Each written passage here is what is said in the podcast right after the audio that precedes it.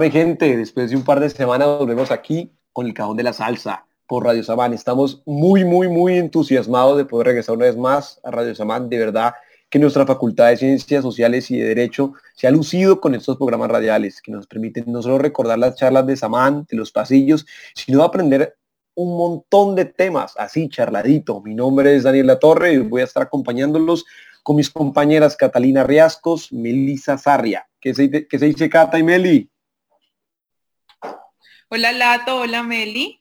Eh, aquí ya iniciando la semana 11, si no estoy mal. Pero bueno, ya, ya una semana avanzada, pensando también como en qué momento se pasó todo este tiempo. Además, pues eh, encerrados, encerradas.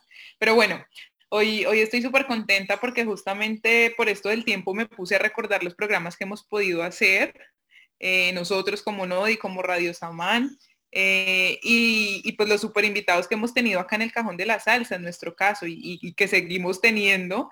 Entonces, hoy, de nuevo y con más energía, les damos la bienvenida a la quinta emisión del Cajón de la Salsa aquí por Radio Samán, como lo decía Lato, y saludamos también a nuestros compañeros y nuestras compañeras del grupo estudiantil NODI. Es verdad, Cata, siempre tenemos muy buenos invitados. Un saludo a todos nuestros oyentes. Bueno, en la tarde del día de hoy les traemos, como siempre, un gran invitado conocido por muchos y muchas en nuestro campus, el profe Carlos Valderrama, quien estudió trabajo social en la Universidad del Valle, sociología en la Universidad de Massachusetts, tanto la maestría como el doctorado. El profe, entre otros cursos, ha venido dictando la materia Cali Pachanguero, experiencias y ciudadanías salseras, por lo que hoy conversaremos con él sobre su perspectiva de la salsa y la dirección que va a tomar esta lectiva.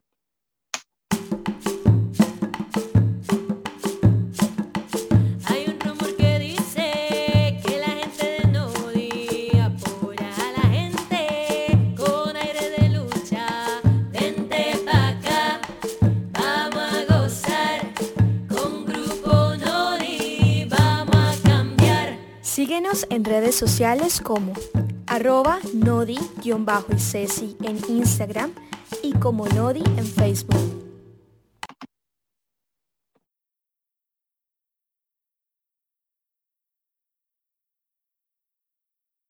Siguiendo lo que dice Meli, yo me atrevería a decir que hoy indagaremos en la salsa como un espacio. Y, y, esto quizás suene raro de primerazo, pero entonces podríamos pensar en lo que reúne, en lo que suscita, en lo que comparte y compartimos cuando bailamos, quienes la cantan, quienes la, la tocan desde los instrumentos. Entonces es como, a mi parecer, eh, y en esto nos, nos, corregirá el profe si es el caso, la salsa como un espacio de referenciación, de enunciación y, y de alguna forma finalmente de identidad. O como lo dirías vos, profe, buenas tardes y bienvenidísimo. Pues muchas gracias a todas y todos por, por darme este espacio en el que puedo compartir mis, mis apreciaciones sobre la salsa. Y es que, pues como ustedes saben, Cali pues conocida como la sucursal del cielo, ¿no? La salsa es muy importante para esta ciudad. Leía en un texto de Lisa Waxel y el profesor Alejandro Ulloa que Cali no tuvo una música como la tuvieron otras regiones. A Cali adoptó la salsa, una salsa que tiene mucho origen caribeño, afrocaribeño, y que desde ahí em, Cali se acerca más al Caribe colombiano y el Caribe español en Centroamérica que, que la misma zona andina, ¿no? Entonces la salsa para Cali es muy importante y eso hay que dejarlo ahí. Pero la salsa casi siempre se la ha visto desde precisamente lo que mencionaba ahorita, desde la rumba, desde el baile, desde los espacios de gozadera que ha permitido. También hay una historia terrible alrededor de la salsa cuando pensamos en, en los 90, ¿no? Todo lo que tuvo que ver esto con el narcotráfico, la manera como eh, los capos de la droga se tomaron muchas discotecas y eh, crearon un ambiente de zozobra, ¿no? Donde habían balaceras, donde habían muertos, donde habían disputas, pero también donde las parejas que iban a bailar mm, se habían amenazadas por esos cuando uno de estos capos le gustaba a, la mujer, a la compañera de, de, de, quienes iban a bailar, y amenazaban al parejo para que se fuera, se llevaban a la mujer y luego aparecía muerta, ¿no? Eh, digamos que nosotros casi siempre cuando hablamos de, la salsa estamos pensando en eso. Hoy en día pensamos en la salsa en, el Festival Mundial de la Salsa, el baile, eh, mulato cabaret, eh, delirio, ¿no? Pensamos en, en, cómo la salsa, cómo el baile de la salsa caleño está representando la ciudad por fuera. Pero lo que yo, lo que yo quiero con la salsa es, es tratar de ver otra dimensión de la salsa un poco más social y como dice el profesor Alejandro Ulloa, ver la salsa como una mediación de relaciones sociales. Y a partir de ahí, eh, lo que yo hago en mi curso de Cali Pachanguero, experiencias y ciudadanía salseras, es precisamente tratar, tratar de rastrear esas experiencias que han sucedido alrededor de la salsa aquí en Cali, en las que podemos ver ejercicios de ciudadanía. Y, digamos, estos ejercicios de ciudadanía digamos que no, no, no es esta idea ciudadanía tradicional, liberal, que mm, concibe al ciudadano en su ejercicio de voto, obediente a la ley, un ciudadano cívico, pues, que cuida la ciudad. No, no estoy hablando de ese tipo de, de ciudadanía. Cuando hablo de ciudadanía salsera, me refiero más a este tipo de ciudadanías activas que buscan construir ciudad un poco eh, recogiendo elementos de los estudiosos de los movimientos sociales, en donde plantean la, ciudadanía activa, como Evelina Daligno, la brasilera, que nos muestra cómo en Brasil, eh, después de la dictadura eh, en los 80, los brasileros decidieron empezar a ejercer su derecho a tener derechos y era demandar al Estado, realizar acciones de protesta, firmar una identidad. Entonces, aunque Ciudadanía Salcera no, no, no, no busca plantear o desarrollar un argumento eh, sobre la salsa como un movimiento social, sí busca reconocer cómo la salsa ha influenciado a individuos que los ha llevado a construir unos referentes identitarios alrededor de la salsa y a partir de ahí han construido Cali. Entonces a mí me parece que en ese sentido la salsa tenemos que entenderla desde una dimensión política, que es bien interesante y que vale la pena indagarla. Y esa es mi apuesta con, con, con el curso, un poco mirar la construcción de Cali, eh, la construcción de escenarios eh, salseros que han posibilitado entonces el ejercicio de esta ciudadanía, la afirmación de una identidad, ya sea de género, de raza, de clase, pero también cómo ha construido la sociedad a Cali, físicamente. Entonces esa es como mi apuesta, muchachos. Gracias, profe. En serio, es un gusto tenerle aquí nuestro programa y Profe, yo creo que para los caleños en general es importante preguntarnos el porqué de nuestros orígenes, lo que se cuenta a través de las artes y las experiencias que se viven alrededor de ella. Y en ese sentido resultamos centrándonos en los objetivos que propone el curso, en, los, en esos objetivos que tu curso empieza a dictar y empieza a planearse, y logrando esas aproximaciones a responder cómo se entiende la ciudadanía en esta relación. Sí, es muy importante. Maestro, Quisiera hacerte una pregunta que siempre creo que esta pregunta tenés que responderla y es, y es esta, es ¿qué es la salsa para vos? Para mí, la salsa es un espacio de denuncia. Hay, un concepto que, que, yo uso mucho, que es de Nancy Fraser, ella hizo parte de la escuela de Frankfurt en Alemania, de la teoría crítica. Ella habla de las esferas públicas. Y las esferas públicas son esos lugares, no necesariamente físicos, pero sí son esos encuentros entre un grupo de personas que les permite eh, llevar las problemáticas individuales a los, a los espacios públicos, discutirlos. Y a partir de ahí un poco cuestionar la manera como el Estado y la sociedad se comportan. Entonces la salsa para mí es eso. Entonces, pensando en, lo que significa para mí la salsa eh, y cómo llegué a plantear la salsa de esta forma, me tengo que remitir a mi trabajo de investigación que hice para mi tesis doctoral. Entonces, yo tuve la posibilidad de hablar con un, una persona que fue estudiante en la Universidad del Valle en los 80, eh, Wilson Mina se llama él, de Buenaventura. Y hablando con él y hablando de los referentes salseros, él me mencionaba muchísimo una canción, una canción que es de Tito el Conde Curé. Esta canción se llama Babaila. Y Babaila cuenta la historia de cómo un, un descendiente africano fue tratado en la esclavitud y cómo fue vendido en varias subastas. Entonces, hay una denuncia de la esclavitud, hay una denuncia del racismo. Y esta conversación con él me hizo pensar en varias canciones que yo había escuchado desde pequeño, pero que no le había hecho, eh, no había tenido un ejercicio de reflexión sobre ello. Entonces les voy a dar algunas que yo creo que ustedes han escuchado o digamos los oyentes han escuchado. Las caras lindas de mi gente negra de Ismael Rivera, que es una canción que reivindica el negro, que lo afirma en términos positivos. Eh, otra canción puede ser eh, la de Grupo Nietzsche. Está Etnia, está Cicatrices, están Cogido la Cosa.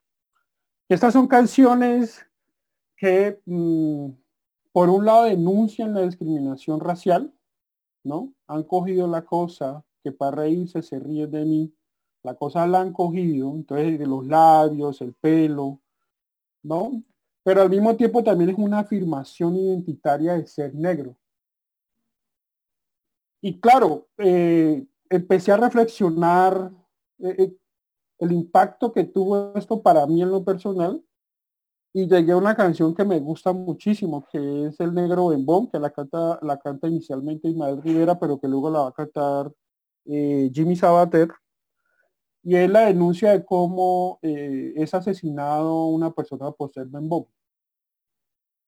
Y eso me trajo a recuerdo la manera como en mi infancia muchos compañeros me molestaban por mis labios gruesos. ¿no? Pero al mismo tiempo me acordé de otra canción que es muy buena que, se llama Soy Negro, de Caco y su orquesta. Entonces hay una denuncia que dice no tengo la culpa de haber nacido negro, la culpa de Dios que me crió. Entonces es eh, la salsa permite eso y si ustedes ven, miren, eh, eh, el tema del racismo en Colombia no se toca, ni en el Congreso, ni en los medios de comunicación, ni en nuestras escuelas. El tema del racismo en Colombia ha sido ocultado históricamente. Y que tengamos entonces canciones de este tipo en las, en las rumbas, que las escuchemos, de alguna u otra forma nos permite construir una conciencia alrededor de, de esta problemática. Y todas estas canciones que yo les estoy nombrando, incluyendo otra que es de Rubén Blas que se llama Cimarrón, otra del Gran Combo que se llama El Negrito, El Negro Bob, que ya les había dicho, Si Dios fuera negro. Todas estas canciones nos están diciendo el trato que los afrocolombianos tenemos en la, en la vida social. Entonces hay un, referente de conciencia social y política que está mostrando el trato desigual que se tienen hacia los descendientes africanos. Y no es solamente en Colombia, es en Latinoamérica y en el mundo. Entonces es muy interesante tener aquí en cuenta que, aun cuando uno podría decir que eh, la lucha antirracista ha sido asociada mayoritariamente a Estados Unidos, eh, miren cómo todas estas canciones hacen parte de los 70, de los 80, fueron acogidas en Cali, fueron creadas en Latinoamérica pero también fue una, forma de, denunciar la discriminación racial que la gente afro ha sentido en este continente, lo que quiere decir que la lucha antirracista no ha sido exclusivamente estadounidense y estas canciones son prueba de ello. Lo otro que me, llamó muchísimo la atención y que me llevó a plantear la experiencia de la ciudadanía salseras en ese sentido, era algo que me decía este, esta persona, Wilson Mina, que es de Buenaventura, de cómo ver a estos personajes, a Ismael Rivera, ¿no? Eh, a Cheo Feliciano, a Tito el Conde Curé en los videos, en, las carátulas, bien vestidos, bien bonitos, bien arreglados, representaba una imagen positiva que de nuevo en los medios de comunicación no se daba. Entonces, eh, eh, no solamente la salsa representó un lugar de construcción de conciencia política alrededor del racismo, sino que también una imagen una representación positiva de lo que era ser o lo que es ser negro. Más allá de lo que eh, en ese momento las novelas costumbristas como La María, como Rizaralda, habían proyectado, ¿no? Como novelas como Bolívar, como Azúcar, o Colores de la Fama, que siempre nos ven como deportistas, como, como, o como esta novela Luzbel, que, que, donde había este personaje que era asociado a, a, Satanás, ¿no?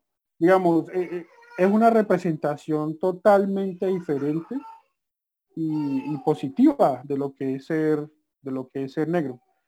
Entonces, esto fue lo que me llevó a mí a considerar la salsa de nuevo más allá de la rumba, ¿no? Y, ver las posibilidades que tiene la construcción de conciencia, que no les, me parece a mí que en Cali no le hemos prestado mucha atención. Uy, profe, súper importante a mi parecer eh, hablar, hablar justamente sobre esto, sobre cómo vos empezás a, construir, si se quiere, esta perspectiva de la salsa. Y entonces ahí me surge una pregunta, no sé qué tan banal sea, pero, pero quisiera preguntarte si, si de primerazo al escuchar vos estas canciones que, nos hablas y que nos cantás, eh, te diste cuenta como de, ese lugar de conciencia, en este caso alrededor del racismo, o porque yo siento que muchas veces hay gente que baila las canciones, que las canta, pero realmente no, pues es difícil de entender a veces, entonces no, no se capta tan rápido el mensaje. De acuerdo. Y mm, aquí es muy importante tener algo en cuenta, mm, y es que eh, las conciencia, la construcción de conciencia social se vive de diferentes formas. En la academia tendemos solamente a identificar una, y es esa conciencia crítica que tiene capacidad de abstracción y conectar el sistema económico, las condiciones sociales, la exclusión y todo este asunto, ¿no? Digamos, la academia nos ha enseñado a ver la conciencia crítica, si se quiere, voy usar los términos marxistas un poco, eh, la conciencia de clase para sí, Donde el sujeto se reconoce y tiene la claridad de distinguirse frente al otro, digamos, es el tipo de conciencia que la academia nos ha enseñado. Pero, mm, y ese tipo de conciencia, por supuesto, no se va a ver de esa manera en, los espacios rumberos o la gente que le gusta escuchar música, no necesariamente. Pero yo me acuerdo que mm, esa canción, Las caras lindas, eh, de Ismael Rivera se cantaba muchísimo y se cantaba con mucha fuerza y se la reivindicaba.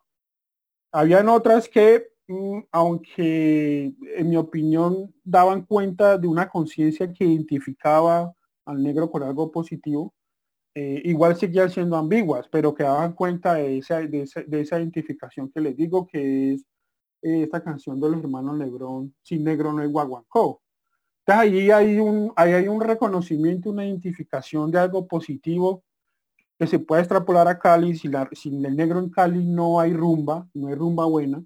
De nuevo, esto es un estereotipo, ¿no? De nuevo, esto es ambiguo porque lo que nos está diciendo entonces es que los negros solamente somos buenos para bailar.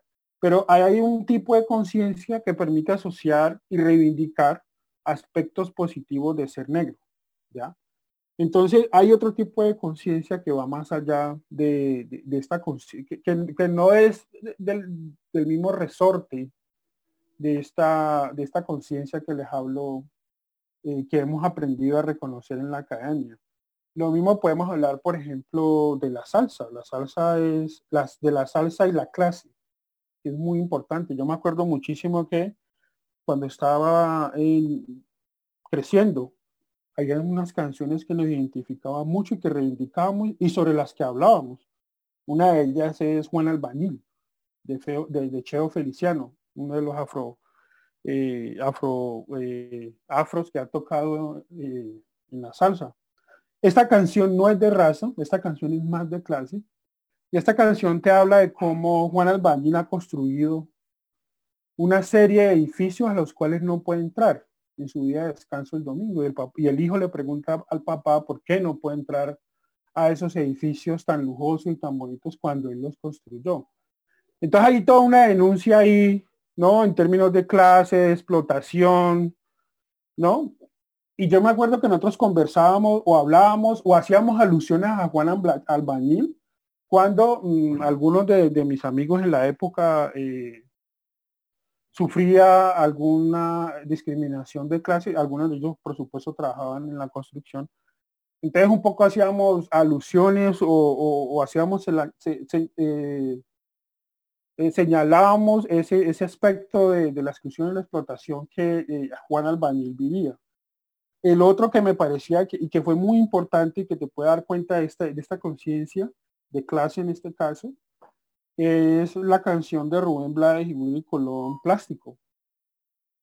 Entonces, ¿quién lo cantó Plástico? ¿A quién no le gustó Plástico? Y si ustedes escuchan esta canción Plástico, es una denuncia a las desigualdades eh, sociales y económicas, es una denuncia al imperialismo estadounidense y a la imposición de estos valores eh, materiales que Estados Unidos ha promovido a través de su capitalismo y, mm, eh, y también hace un llamado a la Unión Latinoamericana. Yo creo que esta, esta, esta parte de la Unión Latinoamericana no me acuerdo en mis conversaciones, pero sí me acuerdo que lo del plástico era, era muy importante y, y, y, nosotros diferenciamos inclusive en el barrio quién era plástico y quién era gomelo. Entonces eh, ubicábamos a, estos que, tenían una forma de hablar particular, que, se vestían de X forma diferente a lo que en esa época vestíamos nosotros y a esto le llamábamos gomelo y plástico.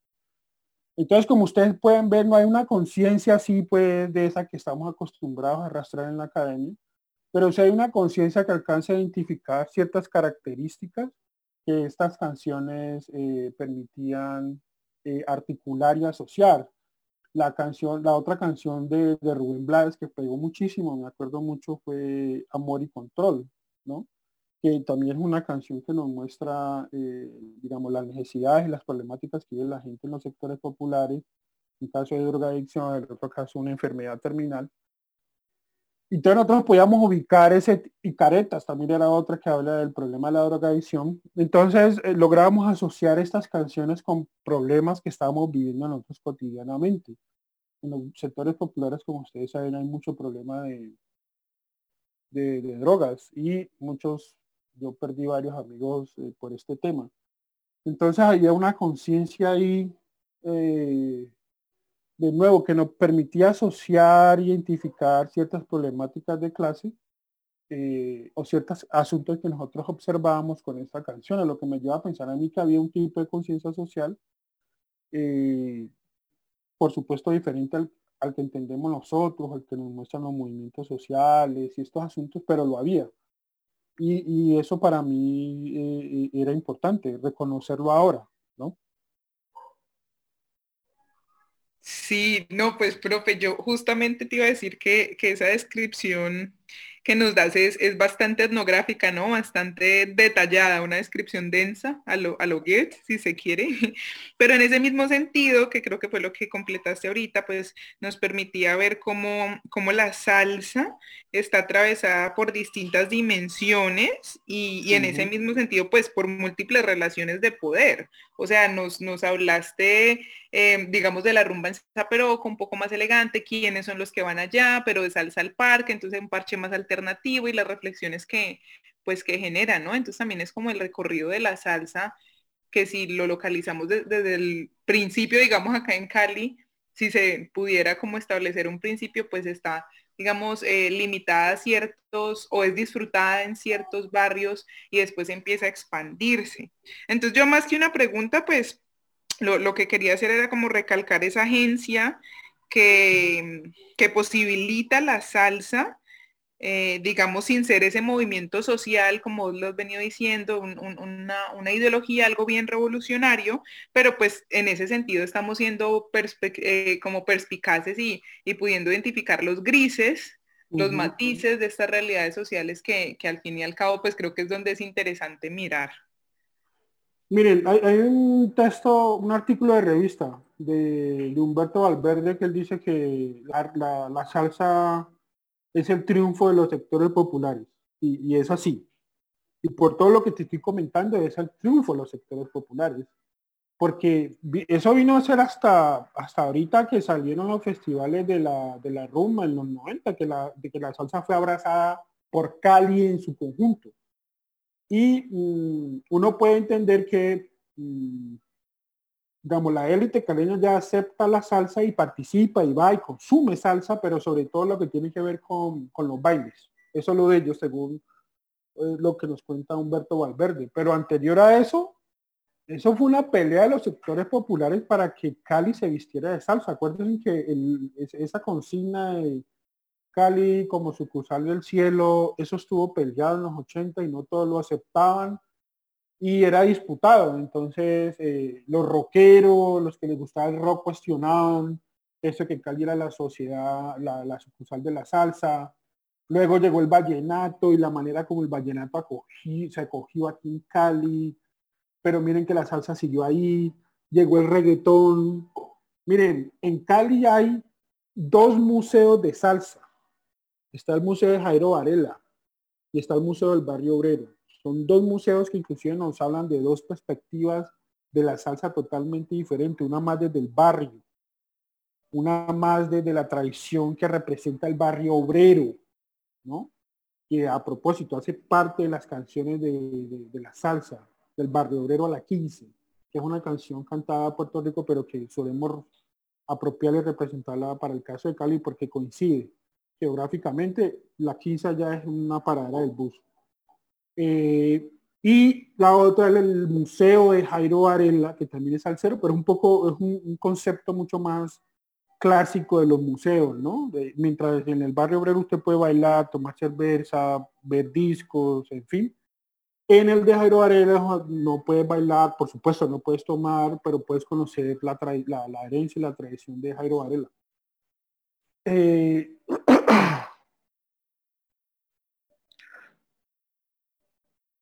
entonces, entonces eh, eh, bueno, estos dos museos permiten ver no solamente la pasión que hay sobre la, la, salsa, sino también cómo se la construyó geográficamente.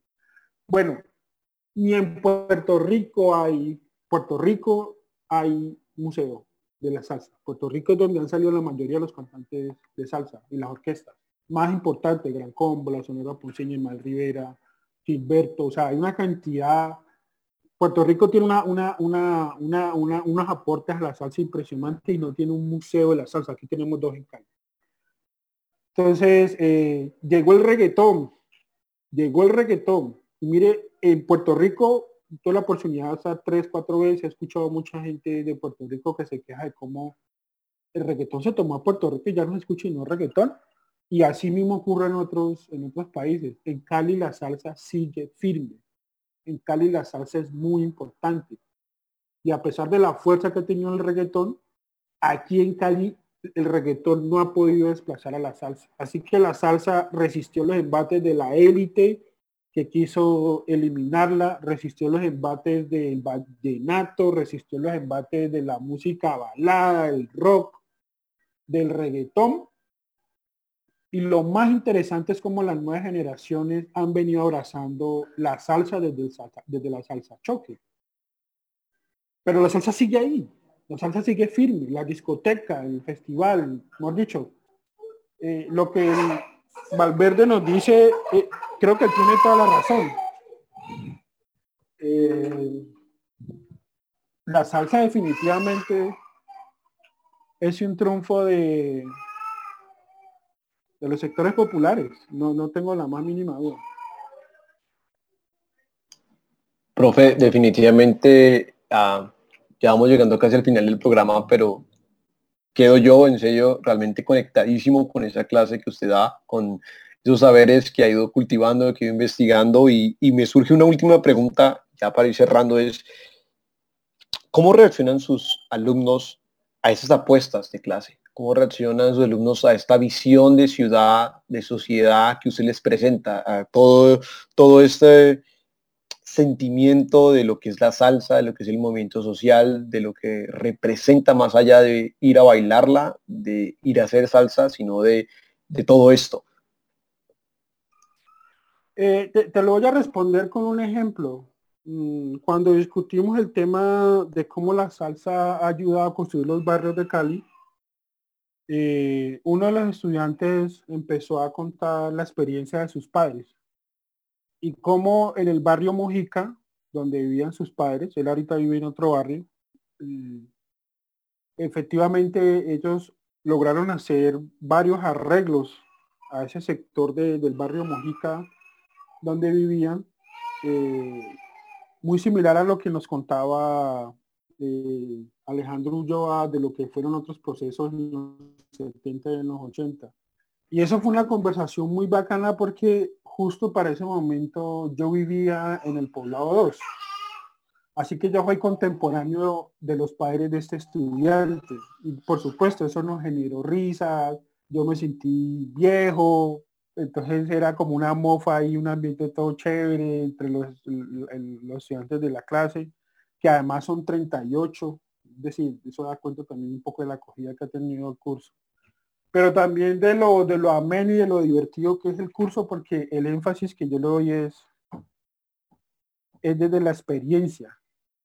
Yo lo que les digo a los estudiantes, y por eso se llama experiencias salseras, para que ellos puedan traer su experiencia, la experiencia de sus padres, alrededor de todas esas historias, eh, porque es así como hemos construido la ciudad. Y te doy otro ejemplo. Hay una canción del Gran Combo del Puerto Rico que se llama bueno, en ese momento no me acuerdo el nombre, que dice eh, Y no hago más nada, que es una canción que habla eh, del trabajo, de cómo trabajar. No me acuerdo el nombre de la canción ahorita del Gran Combo de Puerto Rico, que es muy buena, pero al mismo tiempo tiene unos estereotipos hacia los puertorriqueños. Ya te digo el nombre, dame un momentito. Eh, y entonces él nos trajo esta canción, ese estudiante nos trajo esta canción y que le gustaba mucho porque él no es de Cali, él venía de otra ciudad de Medellín, pero estaba en Jamundí, venía regresando en Jamundí, estábamos en ferias y ahí en la, en la suroriental con, con 70, y él venía con su padre o el hermano mayor, no me acuerdo en ese momento, y fueron y, no pudieron pasar. En ese momento el, el rumbódromo eh, esta calle de la salsa se había, eh, se había organizado sobre la suroriental. Las dos interiores, la interior de, la, de la calle suroriental, de la avenida suroriental, y las exteriores se habían dejado para el tránsito de carros. Eh, él venía por esta que se había habilitado para tránsito de carro, cuando le tocó pararse, porque se, se, digamos, las personas se tiraron a la calle Justo en ese momento el gran combo venía subiendo ese puente que está ahí en la 70 y ellos se quedaron ahí parados y empezaron a tocar canciones. Y ellos tocaron esa canción que te digo, que no me acuerdo el nombre, ya te digo cuál es. Eh, sé que dice y no hago más nada, pero no me acuerdo bien el nombre. Y él la escuchó ahí, pero más que la canción, él lo que recuerda, su experiencia, fue la cantidad de gente que salió, que empezó a bailar y la bulla que hacían y el Gran Combo tocó dos o tres canciones ahí. Ah, bueno, se llama así y no hago más nada, precisamente se llama así, y no hago más nada el Gran Combo. Eh, esa es del 83. Entonces, él recuerda esa canción más que por la letra, es por la experiencia que él vivió. Entonces él nos está contando esta historia, nos está contando cómo se sentía, eh, cómo bajaron los, los, vidrios para escuchar, cómo pararon, se salieron del carro, empezaron a observar la gente y la manera como él se empezó a sentir. Y claro, yo recordé que mm, justo en ese año, justo en, ese, en esa experiencia, yo hice parte de aquellos que nos tomamos esa calle. Yo iba con mi esposa en una motico. Eh, nosotros estábamos ahí, íbamos a, íbamos a, íbamos a buscar otro punto de lo que fue esta calle de la, de, del Salsódromo. Y, cuando vimos a Gran Combo tocando ahí, nos quedamos. Yo puse la moto ahí a un lado y nos quedamos a escuchar a Gran Combo y, precisamente eh, me acuerdo que, que, pusieron, que ellos tocaron esa canción y tocaron otras que también son muy bueas de ellos. Es bien interesante cómo esa experiencia de este estudiante, de estos estudiantes, se conecta con la experiencia mía. una por, por, el momento histórico de sus padres, yo también estaba en, esa misma edad en, el distrito y esta alrededor del Gran Combo. Entonces fueron momentos como, como chévere y agradable y eso es lo que permite esta clase. La clase estaba orientada más a que reconozcamos esas experiencias salseras que tienen que ver con la construcción de Cali, que tienen que ver con, con la historia de Cali. Y a los estudiantes les ha gustado mucho porque, de hecho, dos eh, madres de estudiantes, mm, cuando hemos estado conversando acerca de, la tradición de Cali, eh, de alguna otra forma han participado diciéndole a los hijos, ay, sí, yo me acuerdo de tal cosa, lo de los abuelulos. Eh, una estudiante nos comentó que la mamá estaba ahí escuchando la clase y que y que sí, que ya está diciendo que es verdad, que los abuelos eran así, que las mujeres y que yo no sé qué. Y la otra experiencia mm, tuvo que ver también con, la época del narcotráfico. Otra mamá, otra estudiante y su mamá estaban escuchando la clase y, cuando se tocó el tema este del narcotráfico y la manera como a las mujeres las llevan y las desaparecidas, eh, la mamá intervino por allá en el fondo le dijo algo a la estudiante un poco corroborando lo que, lo que, lo que estábamos conversando en la clase. Entonces, hablar desde la experiencia salsera es muy importante porque inmediatamente conecta a los estudiantes con su propia vida. Y es que si ustedes hacen memoria, eh, ustedes de alguna u otra forma escucharon salsa por sus padres y a sus padres les tuvo que haber gustado la salsa. O en algún momento escucharon salsa. Entonces, recabar y, hablar de la salsa desde esa experiencia es fundamental porque ubicamos a los estudiantes ahí como protagonistas de esas historias que parecen tan lejanas a veces, ¿no? Tan lejanas a veces. Y por otro lado aprenden, aprenden de la historia de Cali. Nadie sabía y ellos no entendían que Cali no tenía una música propia. Es decir, si ustedes van al Caribe, está la cumbia, el mapalé, eh, un poco eh, la música andina representa Bogotá, Popayán, el currulado, al, Pacífico, eh, al Pacífico Sur, Chirimí, al Pacífico Norte. ¿Sí me entendés? Cali no tuvo una música propia. Digamos, Cali no, ¿cuál es la música que identifica Cali hoy en día? La salsa, pero la salsa realmente llegó al Caribe. Entonces para ellos fue una sorpresa y casi que un shock y, ahí tuvimos que hacer una especie de catarsis ahí con, el hecho de que Cali no tiene una música propia y, bueno, eso es el curso. Y también hablar del marianismo para las mujeres eh, que están tomando el curso fue, fue chévere ver esas otras formas, esas otras prácticas de, liberación eh, en ese momento histórico. Y precisamente la próxima clase que tengo, la próxima semana, vamos a hablar de salsa y género y vamos a tener la posibilidad de conversar y yo espero que las mujeres participen mucho ahí y un poco podamos tocar ese tema del marianismo, podamos tocar la manera como las mujeres han tenido que pelear para ganarse un espacio, para ser reconocidas, para crear orquestas de música, en fin. Eso es lo que ofrece el curso y espero, y yo creo que la están pasando bien. Siempre tengo 33, 34 estudiantes, así que eso habla de que, de que la están pasando bien en el curso.